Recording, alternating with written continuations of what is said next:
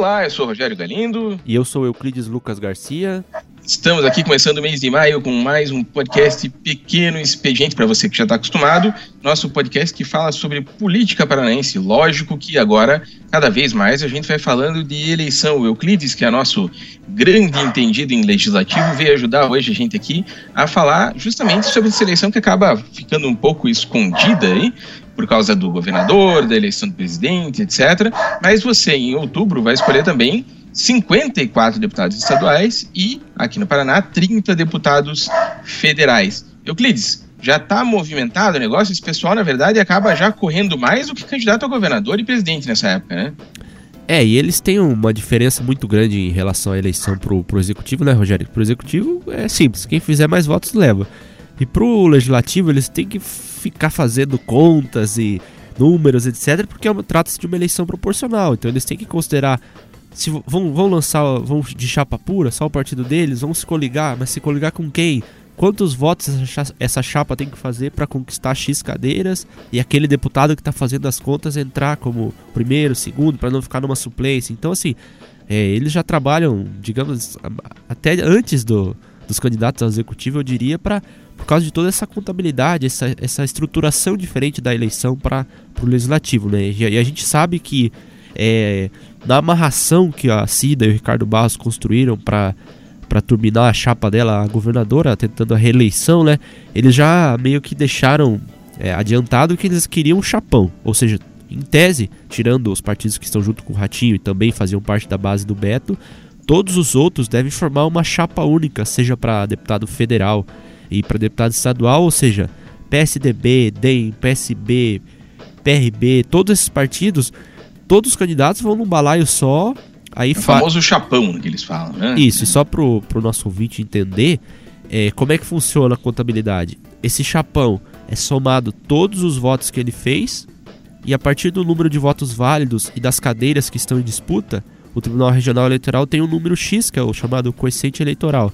Ou seja, é, o coeficiente eleitoral, vamos supor, seja 10 se aquele partido, aquele chapão fez 21, 21 é, o número 21, ou seja, ele tem direito a duas cadeiras, ou seja, duas vezes o quociente de 10. E aí também tem uma, uma conta complexa, ele fez 26, aí tem uma tem casa com vírgula, aí é uma outra contabilidade, mas em geral ele tem um determinado número de cadeiras a partir de atingir o quociente eleitoral proporcionalmente conforme ele for fechando aquela quantidade de 10, ele vai ganhando outra cadeira, ou seja, é aquela velha história, né? O, o eleitor pode votar num candidato X e acabar elegendo Y justamente porque esse candidato X que ele votou, o voto dele contou para o chapão, mas ele ficou muito atrás na listagem. Então ele pode não entrar e entrar um que às vezes o eleitor nem queria que entrasse, né? E o que acontece quando eles formam esse chapão é que normalmente vamos supor lá o partido PSB, vamos supor, só para citar um aleatoriamente aqui. É, numa situação normal, lançaria lá 40, 50, 60 candidatos para deputado estadual. Mas como eles vão estar juntos com todos esses outros partidos fortes, na verdade cada um vai lançar, cada partido, o PSB, por exemplo, vai lançar ali sete, oito, no máximo dez candidatos deles, que são os mais fortes. Então eles lançam só a elite ali do, do grupinho deles, quem tem mais voto mesmo, quem tem mais chance, e daí eles fazem uma votação tremenda, né? Só que, lógico, também por outro lado, tem que abrigar todo mundo. Então, vamos supor lá que eles consigam direito a 22 cadeiras, que é o que eles estão dizendo. Na verdade, já é mais ou menos o que eles têm hoje. Então, é, é mais para tentar reeleger essas pessoas que estão lá. E essa é mais ou menos a conta que eles estão fazendo, né, Euclides? Se você olhar, falando com o pessoal ali da Cida Borghetti, eles acham que o grupo deles, principalmente esses três partidos, DEM, PS, PSDB e o PSB, eles acham que conseguem eleger aí 20 a 22 deputados, que é 40% da Assembleia, é muita coisa, né? É, e pelas regras eleitorais, Galindo, é, se um partido ele sai com chapa pura, supondo a Assembleia Legislativa, se ele sai de chapa pura, ele pode lançar um número inteiro que tem Assembleia Legislativa, ou seja, o equivalente a um, ou seja, tem 54, 54 né? cadeiras, né? ele lança 54 candidatos se ele está chapa pura. No chapão, é 1,5. Então vamos lá, 54 mais 27, me ajuda a fazer 81. a conta aqui, 81. Então, ou seja, 81 candidatos por esse chapão. E se você pensar que são vários, quase uma dezena de partidos, é um número muito pequeno de candidatos. Ou seja, como você estava falando, a tendência é que os que já estão na Assembleia estejam entre essa, essa listagem e um ou outro que eles acham, um, um cara do interior com algum destaque na região dele, etc., possa entrar, mas... Isso, é, às vezes isso... um vereador mais forte, um ex-prefeito, alguém ali que eles acham que tem chance, mas é. não é aquela chapa que tem um monte de desconhecido, por exemplo, né? Aquela chapa que entra todo mundo só para cada um ficar fazendo mil votos, né? Só entram realmente os caras fortes ali, né? É, a tendência é que um ou outro novato possa entrar, mas é, a mas chance é difícil, disso é né? pequena, né? né? Porque até porque tem um outro aspecto que a gente tem que considerar, que é a questão não vai haver dinheiro privado, ou seja, vai ser só fundo partidário e fundo eleitoral. Uhum. E quem comanda esse dinheiro são os caciques, eles não vão uhum. distribuir esse dinheiro a rodo, eles vão concentrar neles próprios. É, o presidente, o tesoureiro, o cara que já é deputado. Exato, né? neles próprios em quem eles acham que tem mais chance de entrar. Até porque não, não é só, o, apesar de fazer parte do chapão, é evidente que cada partido vai tentar botar o candidato mais competitivo para eleger a maior bancada. Porque a gente uhum. sabe também que em um partido tendo uma bancada grande, ele tem direito a lideranças na Assembleia, a mais cargos, etc. É, é, é, uma, é, um passo seguinte, mas que já tem que ser considerado desde já na, na hora de escolher quem o partido está lançando, né? E, e, isso vale também principalmente para deputado federal, né? Porque a gente está falando aqui mais da Assembleia, que a gente está mais acostumado a tratar, mas na hora de escolher deputado federal é mais importante ainda, porque é isso que define daí depois fundo eleitoral, acesso a dinheiro público, acesso a tempo de TV. Então, o partido tem que ter, não interessa se a, a coligação eleger, eles têm que ter gente do partido lá dentro, né? É, para o ouvinte entender, por exemplo, a gente tem duas situações que são meio emblemáticas, pegando o caso do PT. A senadora Gleisi Hoffmann, é, seja por não perder o foro, ou seja por ela entender que não tem chance de se eleger senadora, independente desses dois aspectos, ela tende a se candidatar a deputada federal, porque em tese ela tem uma eleição relativamente tranquila, apesar de todos os, os problemas judiciais que ela tem com a Lava Jato, etc. É uma, uma, uma política que ganhou bastante destaque no Estado, ela é Sim, presidente nacional do PT. Vez, né? Então, assim, a chance dela se eleger deputada federal é muito grande. Em, em ela fazendo bastantes votos, ela vai levar mais gente junto com ela, e como você falou, a, o fundo partidário que o PT vai ter, o tempo de TV, todos essas, essas, esses digamos, benefícios. A repartição ele... do bolo nos cargos lá na mesa, na Câmara. Isso, é. Isso, Ou seja, né? o importante para o partido é muito mais eleger um deputado federal do que um senador e deputados estaduais. É, isso é inegável uhum. porque a, a, conta não fecha. O que vai de, definir o tamanho do partido a partir de 2018 a partir de 2019, perdão, ser, é, será com o tamanho da bancada na, no, no, na Câmara dos Deputados. E o mesmo, e o mesmo cenário se aplica a ex-presidente Dilma Rousseff, que estava sendo Sim. cotada para ser candidata a Senado pra, pelo, por Minas Gerais, e já há quem diga que ela vai sair para deputada federal, no mesmo caso da Gleisi, para puxar mais gente, para aumentar a bancada do PT. É, e é o mesmo caso, né? Dilma, por mais que tenha perdido muita popularidade, etc., mas é uma ex-presidente da República, muita gente deve gostar dela ainda, mesmo que seja uh, pouca gente, se você for comparar com os 100% da população, né? Percentualmente vai ser lá 3, 4%, mas um deputado federal que faça 4% dos votos é muita coisa, acaba elegendo muita gente. É, você, você... Então a gente pode ter lá em Minas e aqui no Paraná também candidatas que puxem uma bancada forte pro PT, porque o PT tá à beira aí de desaparecer, né? Se, se bobear, o partido daqui a pouco perde metade da bancada que tinha e daí nunca mais, né? É, e, e é importante lembrar que hoje, diante de todas as mudanças partidárias, muita gente foi pro Podemos, do Álvaro Dias, pro PSL do Bolsonaro, hoje o PT tem a maior bancada da, da Câmara Federal. Ele passou o PMDB com essas mudanças, o PMDB perdeu muita gente que está completamente uhum. desgastado com a Lava Jato, com o Temer, e hoje o PT é a maior bancada. Uhum. E assim, não, não, não, apesar de muita gente achar que o PT tá morto, etc., não será surpresa se o PT mantiver esse número, porque em todas as pesquisas que se faz, o PT, apesar de ser, serem índices pequenos, sei lá, 7, 8%, ainda é o partido com, com que os eleitores dizem mais se identificar, né? É, ele ainda tem uma marca PT muito forte, e o que os outros inegavelmente acabam não tendo, né? Então, assim, é, não há como desprezar o PT nessa eleição, e até por esses nomes que a gente vem comentando, como a Gleisi, a própria Dilma, uma eleição para deputado que é proporcional, tem uma chance bastante grande, né? Agora, a gente vê que o PT, por exemplo, está tá nesse desespero aqui no Paraná e eles não têm nenhum candidato forte, né? O que é muito importante para você eleger uma bancada grande, é ter um candidato executivo forte, né? Por exemplo, esse pessoal que acha que vai eleger 22 deputados ali do PSDB, do DEM, do PSB, eles acreditam que isso tem muito a ver com o fato de eles terem uma candidata competitiva, atual governadora, que está candidata à reeleição. O pessoal do Ratinho fala em eleger aí 18 a 20 deputados. Isso tem muito a ver com o fato deles terem um candidato ao governo muito forte, que é o Ratinho Júnior, que está aí sempre aparecendo como um dos favoritos. O pessoal do Osmar Dias, é, embora ele tenha menos partidos aí, mas está numa situação um pouco uh, menos, menos ruim, pelo menos. Agora, do PT, eles não têm um candidato. O candidato a, a governo deles é o doutor Rosinha, que é, assim, tá indo pro sacrifício, né? A gente sabe que ele não tem é, cacife para ser de verdade, para estar tá na disputa ali. Então, a bancada do PT, que já foi de sete deputados estaduais aqui, você que conhece melhor me corrija, mas hoje acho que são três, né? E pode ser menos ainda, o PMDB, então tá numa desgraça, né, na Assembleia. É, o PT na, na legislatura 2010, 2014 chegou a ter sete, e hoje tem três, e, e, a tendência é que, que mingue ainda mais, porque, porque você citou o caso do Ratinho, por exemplo, só para a gente exemplificar para quem está ouvindo a gente. O Ratinho em 2012, por exemplo, ele perdeu a eleição para prefeito.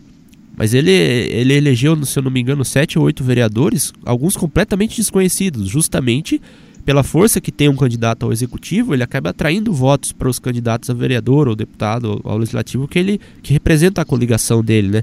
Então assim, o PT é inegável que sem um candidato forte e com o desgaste todo que o partido enfrenta hoje, esses três podem se tornar dois, talvez um. É evidente que um acaba se elegendo, mas pode minguar muito a, a bancada do PT na, na Assembleia, o que o que é um pouco diferente da, da Câmara, né? sobretudo se a gente considerar o nome da Gleisi, que pode puxar bastante voto. Na Assembleia, a situação do PT é desesperadora, porque tem alguns deputados que são votos mais ideológicos, eu diria, o próprio professor Lemos, que tem uma ligação com, com a PP, etc., o deputado Tadeu Venere, que é um voto mais à esquerda, mas assim, são votos que no, no frigir dos ovos, na contabilidade lá, pode, pode faltar para fechar o consciente eleitoral e o PT perder ainda mais cadeiras. E, e o caso do PMDB é pior ainda, se a gente lembrar do fim do governo Requião, já o início do primeiro governo do Beto, o PMDB ainda manteve uma bancada muito grande com, digamos assim, o rescaldo que o Requião ainda tinha por ter sido o governador, né?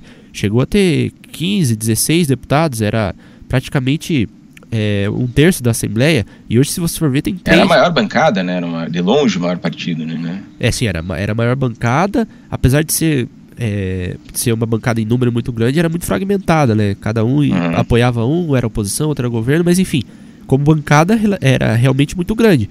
E hoje ela tem três deputados e a, e a chance de diminuir ainda mais é, também é bastante grande, porque a gente sabe que apesar do Requião ainda aventar alguma possibilidade de ser candidato ao governo, a tendência maior é que ele saia para o Senado, por todas as sinalizações que ele vem dando.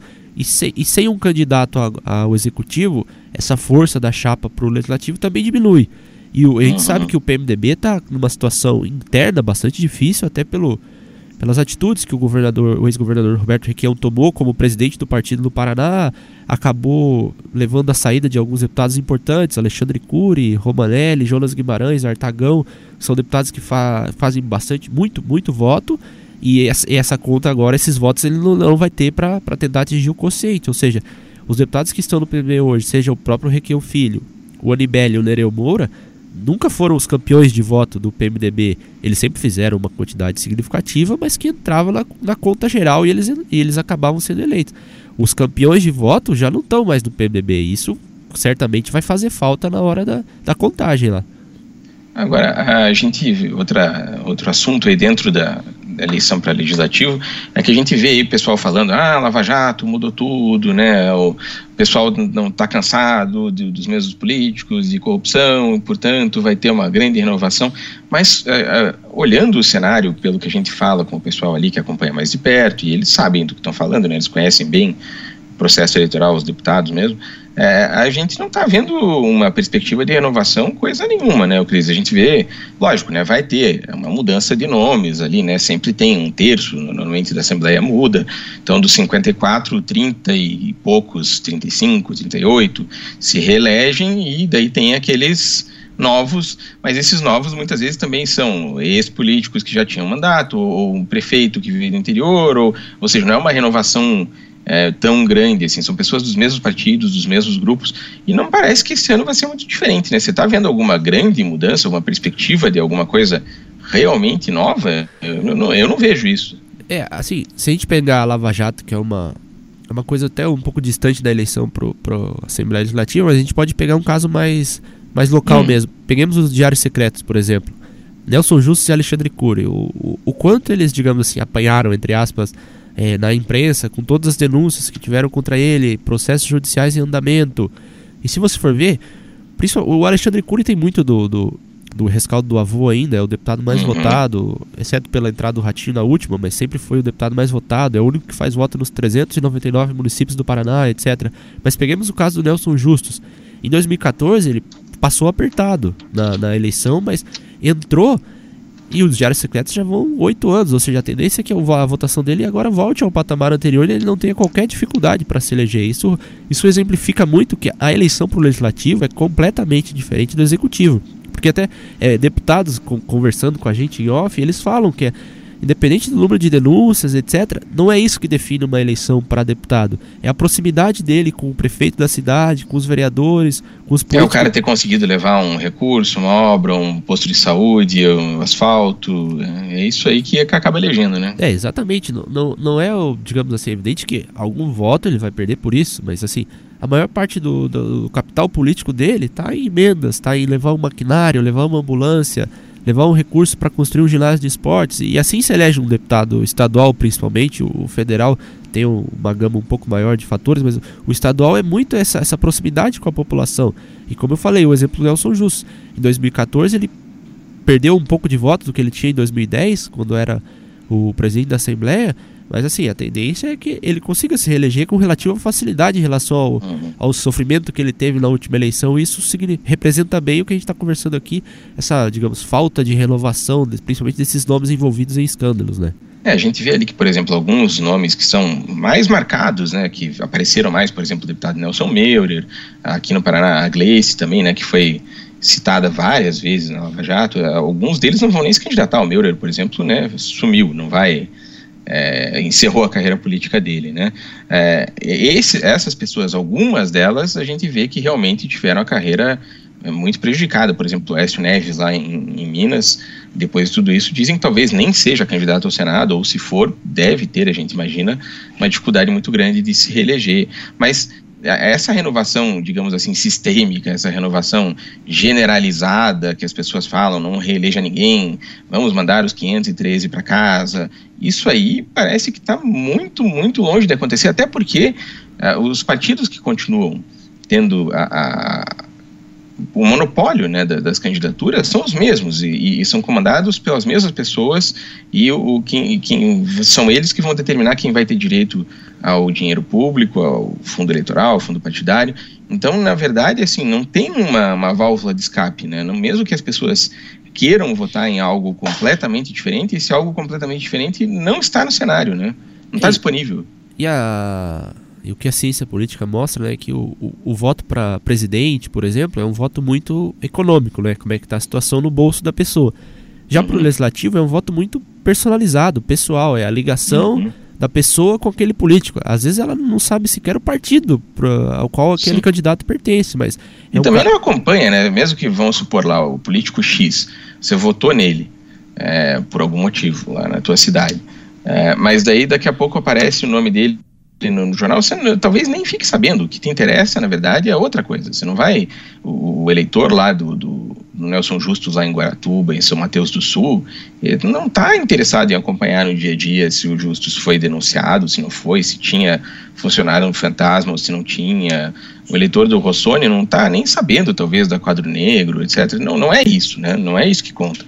E, e, a, e isso, a ligação com prefeitos e vereadores é muito importante. Ou seja, é, o candidato no interior ele toma muito a decisão dele embasado no que o, o poder político local está dizendo, né? Porque, como você disse, é, não é um, um, acompanhamento muito frequente depois da eleição. O eleitor que está lá na minha cidade, por exemplo, Apucarana, ele não acompanha muito o que se passa aqui na Assembleia em Curitiba, a não sei em votações marcantes, por exemplo, como o 29 de abril, que ele ficou sabendo, assistiu na televisão, etc.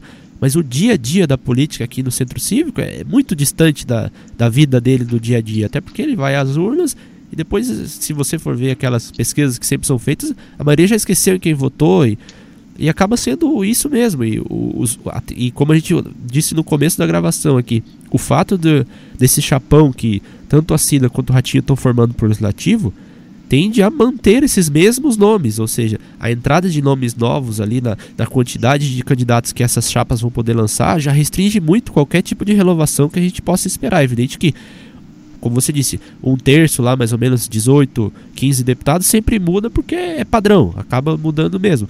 Mas quem espera, ah, Lava Jato vai mudar o país e vamos reeleger uma bancada praticamente nova na, do Paraná na, na Câmara Federal e na Assembleia, pode tirar o cavalinho da chuva porque ah. Nesse ano não parece que vai acontecer, né? No futuro distante, quem sabe, né? É. E, e, mesmo se você for pegar para presidente da, presidente da República, os líderes das pesquisas são Lula e Bolsonaro, por exemplo. Não são nomes novos de fora da política. Se você pegar esses outsiders, o presidente da Riachuelo, o político que formou o Partido Novo, que não quer usar dinheiro do fundo partidário eleitoral, essas pessoas, pelo, pelo menos pelas pesquisas, são praticamente inviáveis a candidatura delas. Ou seja, mesmo na disputa uhum. presidencial, que é a que está mais em voga e que todo mundo está de olho, principalmente com a influência da Lava Jato, etc., não deve ter uma, uma grande surpresa. Temos lá Lula, Bolsonaro, Alckmin, a Marina, ou seja, são nomes que já estão aí na política há anos, ou seja, não, não vai mudar mesmo lá em cima, que é o que todo mundo esperava. Tá certo. Euclides Lucas Garcia vai continuar acompanhando aí na Assembleia, na Câmara. A gente também vai ficar aqui no blog, no site, no podcast também. Você toda semana recebe um arquivo novo aí do nosso podcast para ficar acompanhando. E lógico que até outubro deve ter muita novidade, então para você ficar bem informado é só ir lá no seu smartphone e baixar o nosso podcast, que toda semana você vai estar tá recebendo novas informações, assim como nos outros é, nas, nas, outras opções que a Gazeta do Povo fornece para você. Euclides, obrigado pela participação. Valeu, Rogério. Até a próxima. Até a próxima. Valeu.